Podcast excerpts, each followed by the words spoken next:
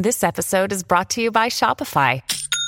Forget the frustration of picking commerce platforms when you switch your business to Shopify, the global commerce platform that supercharges your selling wherever you sell. With Shopify, you'll harness the same intuitive features, trusted apps, and powerful analytics used by the world's leading brands. Sign up today for your $1 per month trial period at shopify.com slash tech, all lowercase. That's shopify.com slash tech.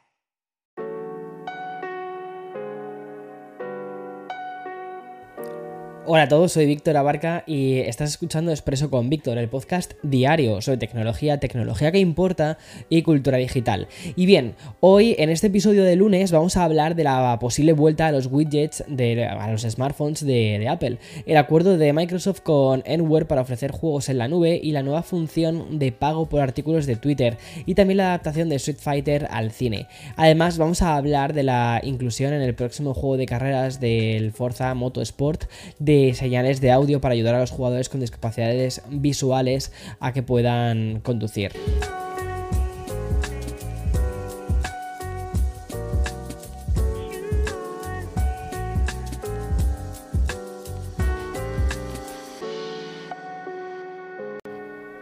Y bien, entramos en mayo, lo que significa que en apenas un mes tendremos la esperadísima celebración de la Conferencia Mundial de Desarrolladores. Y cada día que pasa, pues tenemos nuevas informaciones alrededor del mundo de Apple. Y hoy lunes es el Día Internacional del Trabajador en España, y esto no iba a ser menos, ¿vale? Eh, bueno, en, en Estados Unidos esto no se celebra. Porque como cada lunes tenemos información de Apple que nos llega directamente de Bloomberg.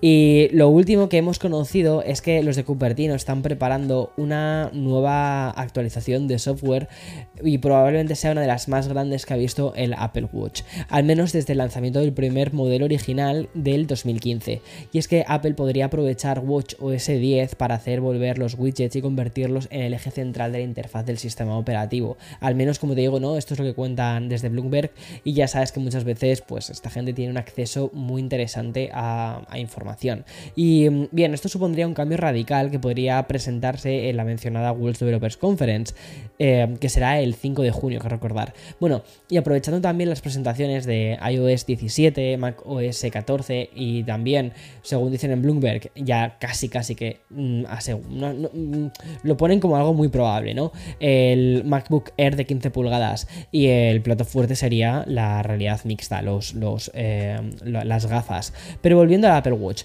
Bloomberg señala que este nuevo sistema de widgets significaría una especie de retorno al antiguo sistema sistema de glances, de glances, ¿no? Del, Apple Watch.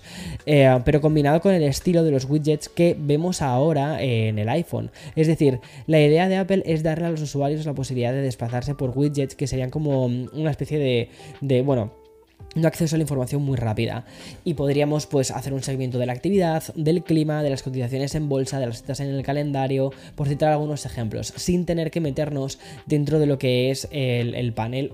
Hoy es que no llevo el Apple Watch, estoy todo el rato como buscándome el Apple Watch, es como, ¿dónde lo has dejado? Me lo he dejado cargando. Eh, lo que te decía, esa es como la, la, especie de panel de abeja que hay, ¿no? Donde hay un montón de aplicaciones. Bueno, pues eso sería sustituido por los widgets. Entonces tendríamos un vistazo mucho más directo de toda la información que, tenemos de las aplicaciones. Y como te digo, ahí así de ese modo, pues la gente no tendríamos que eh, iniciar las aplicaciones para acceder a esta información, sino que ya vendría como mostrada. Bueno, eh, este citado medio informa que la nueva interfaz va a recordar bastante a la cara de, a la esfera ¿no? del reloj que tenemos ya en, que se llama Siri, que se presentó con el Watch OS 4, pero también sería similar a las pilas de widgets y una función de iOS y iPadOS que permite a los usuarios ampliar muchos widgets en uno y desplazarse por ellos, ¿sabes? En el iPhone, mira, ¿Sabes? Esto... A ver, muy parecido, te lo voy a enseñar. Bueno, no sé si has visto, si estás escuchando el podcast, pues entonces quizás te, suena un poco raro, pero si lo estás viendo en vídeo, ¿vale? Pues más o menos sería como cuando pasas por las diferentes opciones de este modo. Bueno, es es interesante. Y unos días después de conocer que en el Reino Unido mm, pues, se bloqueaba la compra de Activision Blizzard por parte de Microsoft, hoy hemos conocido que los de Redmond han firmado un acuerdo para ofrecer juegos en la nube. Pues tras los acuerdos de Microsoft con Nintendo, Nvidia y otras compañías menores como Vapor, eh, Bosteroid, Ubitius y EE, pues la compañía dirigida por Nadella ha alcanzado una nueva colaboración con Enware, que es una empresa con sede en España y que ofrece acceso a varias bibliotecas de juegos a través de la nube, como por ejemplo Steam, Epic Games y Ubisoft. Por cierto, el acuerdo tiene una vigencia de 10 años. Esto significa que los usuarios van a poder eh, usar el servicio para transmitir sus juegos en la nube en un PC Windows, smartphone con Android y tablets y televisores inteligentes. Sumamos una nueva compañía con la que Microsoft está alcanzando un acuerdo mientras intenta cerrar la adquisición de la compañía responsable de Call of Duty, que es un acuerdo que por cierto te recuerdo que no ha conseguido alcanzar con Sony. Bueno, y quizás la noticia más importante que hemos conocido hoy pues nos lleve a Twitter. Y es que Elon Musk ha confirmado una, novedad que va a llegar próximamente y que va a revolucionar bastante la red social. Y sobre todo va a cambiar la forma en la que leemos las noticias, porque Twitter va a introducir el pago por artículos individuales. ¿Qué quiere decir esto? Bueno, pues según Elon Musk, a partir de mayo los editores podrán monetizar de forma individual sus artículos. Los usuarios interesados en un, en un artículo van a poder pagar para acceder a él con un solo clic. Tal y como ha contado el CEO, eh, de hecho, incluso el multimillonario ha defendido que esta novedad se convertiría en una función muy ventajosa tanto para los editores como para el público en general. Pero a nivel usuario, ¿cómo nos va a afectar a nosotros esta medida? Bueno, pues esto significa que cuando veamos un artículo interesante podremos pagar por él sin tener que suscribirnos a un servicio mensual. Según los defensores de esta función, esto puede ser más económico que pagar, por ejemplo, una suscripción total a un periódico. Pero, por supuesto, existen otras voces que temen que Twitter se convierta al final en un festival de clickbaits, que entres en un artículo que no te guste y que hayas pagado encima por ello. Elon Musk, además, no ha confirmado cómo se va a llevar a cabo este sistema de pagos, si va a ser Twitter quien cobre a través de algún tipo de plataforma o una, alguna tasa sobre esta función, ni idea, no se sabe todavía, digamos, la, la ejecución, pero ya lo han anunciado.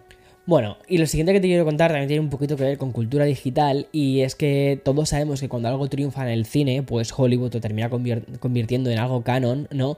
E intenta que los siguientes proyectos se parezcan a ese hit. Me estoy refiriendo a uno de los últimos hits que hemos recibido, que ha sido el de la película de Super Mario, que ha sido una de las películas más taquilleras. ¿Y cuál es la principal característica de Super Mario de Movie? Pues exacto, que es una adaptación de un videojuego al cine. Pues bien, Hollywood ya se ha puesto en marcha con un proyecto sobre uno de los juegos de lucha más icónicos de todos los tiempos, y ese es Street Fighter. Desde su lanzamiento en 1987 como una especie de juego arcade, pues ha revolucionado hasta convertirse en una franquicia que ha vendido 49 millones de unidades en todo el mundo. Como ya sabes, la primera entrega de Street Fighter no fue un éxito inmediato, pero afortunadamente para Capcom el lanzamiento en 1991 de Street Fighter 2 pues hizo que iniciara una de las franquicias con más éxito y que de hecho dentro de nada vamos a ver el Street Fighter 6. Desde entonces Capcom ha lanzado innumerables ediciones especiales y remakes de, esta serie, ¿no? De hecho la última entrega del Street Fighter 5 se lanzó en 2016 y ha seguido recibiendo publicaciones, actualizaciones y contenido adicional desde entonces. Y justo cuando estamos a punto de recibir lo que sería la sexta entrega de la saga, que nos va a llegar el día 2 de junio, dentro de un mes casi, pues conocemos que ya se está trabajando en una adaptación cinematográfica de Street Fighter, una película que va a estar dirigida por dos directores australianos que son hermanos gemelos. Y el proyecto no tiene fecha de lanzamiento, solo sabemos que será el tercer intento de adaptar este juego a película. Y mm, en 1994 tuvimos una versión con Van Damme como Guille y la cantante Kylie Minogue. Y en 2009 tuvimos otra adaptación. En ningún caso fueron éxitos de taquilla, ni de críticas, ni de nada. O sea, es muy difícil hacer una película sobre Street Fighter. Pero bueno, ahí está. Y acabo ya con una de las noticias que me alegra el día. Porque cuando una compañía anuncia características inclusivas dentro de los videojuegos, pues es algo que tenemos que celebrar. Y es que en este caso, el próximo juego de carreras, el Forza Motorsport, el cual contará con, va, va a contar con señales de, audio para ayudar a los jugadores con discapacidades visuales a que puedan conducir. 10 Studios, que es el desarrollador de Forza Motorsport, pues ha trabajado junto a usuarios ciegos y también de mm, personas con escasa visibilidad para construir asistencias para todos estos conductores y usuarios que también comparten esas discapacidades visuales. Pues las señales de audio eh, adicionales van a ayudar a los jugadores a navegar por la pista, a entender detalles importantes sobre el automóvil, incluido el nivel de desaceleración necesario y cuándo cambiar la marcha si usan la transmisión manual. Y por todo esto, ¿vale? Pues el título también va a contar con una función llamada One Touch Driving, que va a permitir a los jugadores personalizar los las asistencias de, frenado, dirección y aceleración para minimizar la cantidad de entradas simultáneas necesarias. Y esta función está destinada a aquellos que pueden tener dificultades ¿no? también para mantener presionados los botones o presionar varios botones al mismo tiempo. Forza Motorsport va a estar disponible en Xbox Series XS, también en Cloud Gaming y PC eh, a través de, también del Game Pass. Y también lo vas a poder comprar en la Microsoft Store y también, cuidado, en Steam, que también llega. O sea, que un montón de opciones. Y ya está. O sea, ya tenemos el podcast de hoy lunes 1 de mayo, estrenando el, estrenando el mes, eh, hecho. Así que mañana, como siempre, más y mejor. Chao.